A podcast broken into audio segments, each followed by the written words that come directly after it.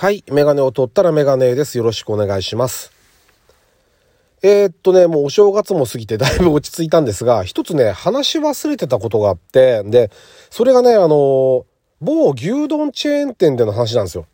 で、そこは、うんと、息子と二人で行きました。で、1月3日です。だから、正月の三が日の最後の日。で、うんと、ちょっと外で遊んで、うんと、14時ぐらいかなに行きました。まあ、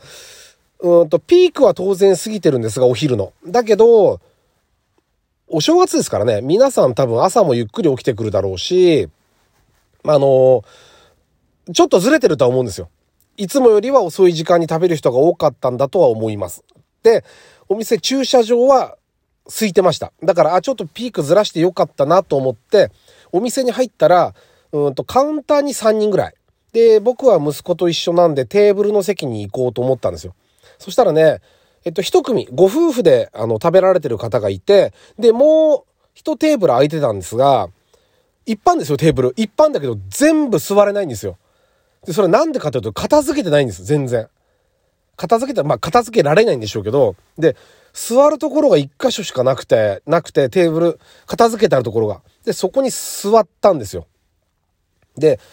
え、っとね、来るお客さん来て帰っちゃう方も結構いましたよね。見て。だって座るところがないから、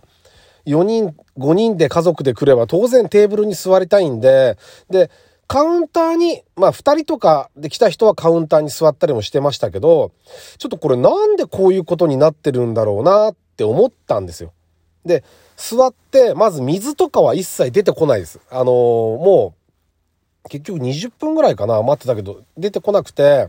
で、注文はタブレットなんですよね。で、僕は普通に、まあ、いわゆる一番早いし、安いから、牛丼の並盛りを2個、タブレットで注文したんですよ。ただ、全然来ないんですよ。水も来ないし。で、これ参ったなと思ってて、で、注文もできてるのに来ないと。で、周りのね、お客さんもね、結構、まあ、特におじさんとかは、あの、ちょっと水を早く持ってきてくれとかってもう怒ってる人もちょっといるぐらい？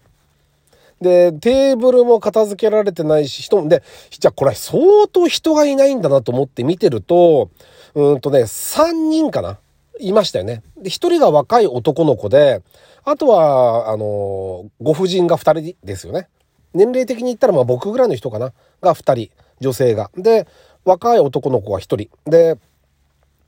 やっていって、3人いればなんとかなんじゃないかなと思ってて見てたんですけど、あのー、全然回らなくてんで、しまいにはね、僕より後に来た人のの注文のものが届くようになっちゃったんですよ。で、なんでなんだろうなと思って、一番簡単じゃないですか、きっと牛丼って。だから、なんでなんだろうなと思ってタブレット確認すると、注文がね、取り消しみたい。多分ね、もう起きましたみたいな状態になってるんです、多分。で、もうないんですよ。僕がした注文が。消えてるんです。で、なんでこんなことになるんだろうなと思って2回目、もう1回注文してみたんですよ。そのタブレットで。それでもね、全然来ないんですよ、やっぱり。で、これおかしいなと思って、で、周りの人も食べ出してきて、でも全然テーブルも片付いてなくて、テイクアウトの人が多いんですよ。で、そっちの対応に取られちゃってて何にも進まない状態で、ひどい、ひどい話だなと思っていてんで、最終的には聞きました。あの、すいません、つって。もう、こう、怒ってもしょうがないんで、すいません、あの、あの、2回頼んじゃったんで、これ、4つ来ちゃうと困るんですけど、大丈夫ですかねっていう聞き方をしたんですよ。2個なんですって。で、1回目のやつが、なんかわかんないけど取り消されちゃってて、もう1回注文したって、それも来てないんですけど、4個来られちゃうと食べきれないから、2個なんですけど、ちょっと確認してもらえますかって申し訳ないんだけどって言ったら、こちらでよろしいですかってもうあったんですね。ちょっと冷めてましたけど これでね、見てるとね、そのね、と、アルバイトみたいな男の子っていうのは割とまだ若い子で、ちょこちょこちょこちょこやってて、あのね、女性の一人が多分ね、新人なんだか、ちょっとこう、のんびりさんなのか、わかんないんですけど、あのー、やっぱり流れの足を引っ張っちゃうんですよね。で、これはね、やっぱね、個人差とかがあって責められないじゃないですか。そこで怒ってもしょうがないし、責められないんで、まあ、正直牛丼屋さんで3、40分足止め食うと思わなかったから、なんでこんな目に遭うんだよと思ったけど、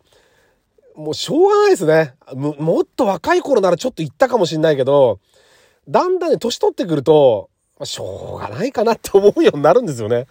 うん。だから正月そうそういうことがあったんで、だから、まあ、イライラすることもあるだろうし、ちょっと、正直僕が思ったのは、食事をする環境ではないですよ。みんな食べた後の食器がブワーって周りのテーブルに残ってる状態で、牛丼持ってこられても、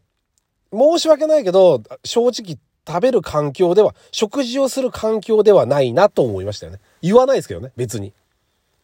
僕15年ぐらいまで行っちゃったかもしれないですけど、これちょっとご飯食べる環境じゃないですよとかって言っちゃったかもしれないけど、我慢しましたね。ちょっと大人になったなって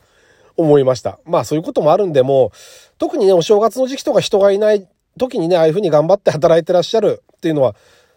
ありがたいことなんですよね。だって食事400円とかで食事出してくれるんだから、あの、ありがたくこれからもだからそういうのはもうしょうがないんで、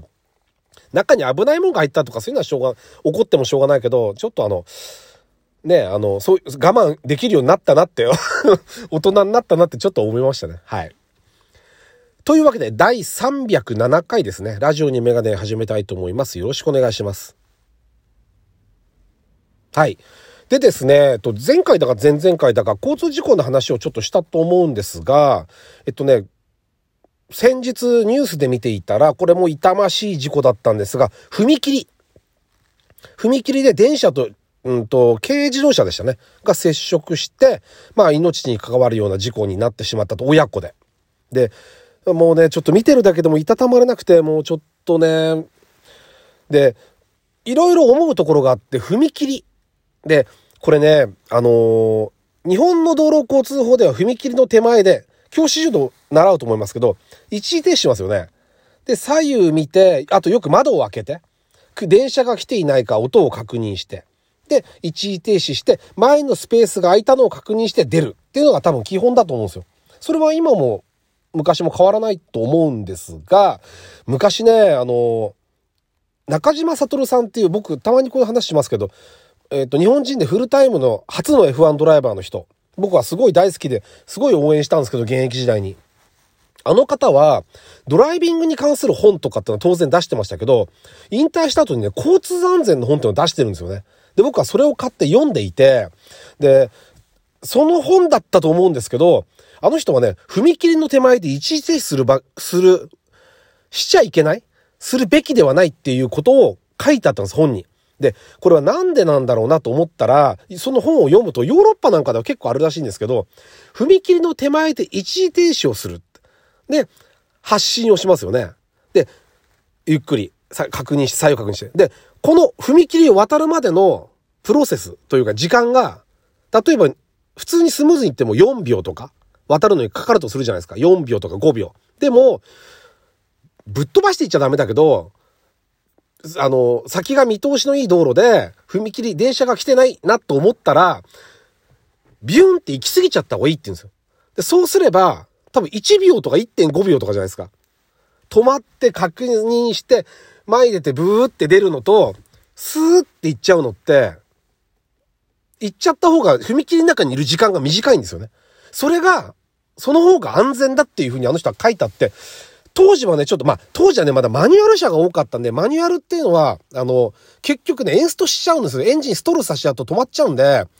踏切の手前で、で、エン止まって、ギア一足に入れて、またクラッチ繋いでスーって出て、コンってエンストしちゃうと踏切の中で止まっちゃうっていう事故があったんだけど、今オートマチックなんで、あの、あんまり関係ないかなと思っていたんですが、結構事故多いんですよね、踏切で。で、それは何なのかわかんないんですよ。中で何かトラブル、まあ、ガス欠なのかもしれないし、車のトラブルかもしれないし、前が詰まってたのかもしれないし、理由はわからないんですけど、脱輪しちゃったとか、理由はわからないんだけど、結局やっぱ踏切の中にいる時間が長ければ長いほど、危険があるっていうのは、やっぱ本当なんですよね、多分ね。だから、ちょっとね、この辺も誰もこれの議論してる人多分いないと思うんですけど、で、今のだから日本の法律が間違ってると思わないですよ。あいいと思いますよ。止まって確認、で、耳でも確認、前、スペースが空いた、出る。で、いいと思うんだけど、あのー、こういう議論もちょっとはしてもいいのかなって思ったりもするんですよ。通り抜けちゃってれば、スーって行っちゃってれば、あの痛ましい事故はもしかしたら起きなかったんじゃないかなとか。で、うんと、多分ね、立ち往生しちゃうとオートマチックで今の車何にもできないんですよね。昔は教習所でマニュアル車の場合は、例えば、えっと、踏切内でエンジンがストールして、エンジンがかかんなくなっちゃった時は、ギアを一速に入れて、クラッチ切ってギア一速入れますよね。そしたら、クラッチ繋いで、エンジンをクランキングするとクックックックって前に出るっていうのを緊急対処で教わったんですよ。でも、それすらも今の車って、クラッチ切ってないとクランキングしないんですよね。エンジンスターターが。だから、駆動力が伝わらないんで、その脱出方法って今の車マニュアルでも使えないんですよ。で、オートマチックに至っては、まあ、昔のキャブ車と違って今インジェクションなんでほぼエンストすることってないんですけど、しちゃった時もどうにもならないんですよね。何の対処法もなくて、もうとにかく降りて安全を確保するために電車のを止めて、あの、緊急停止ボタンを押して、とかっていうぐらいしかないんですよ。だから、通り抜けてもいいんじゃないかなってちょっと僕は思ってますよね。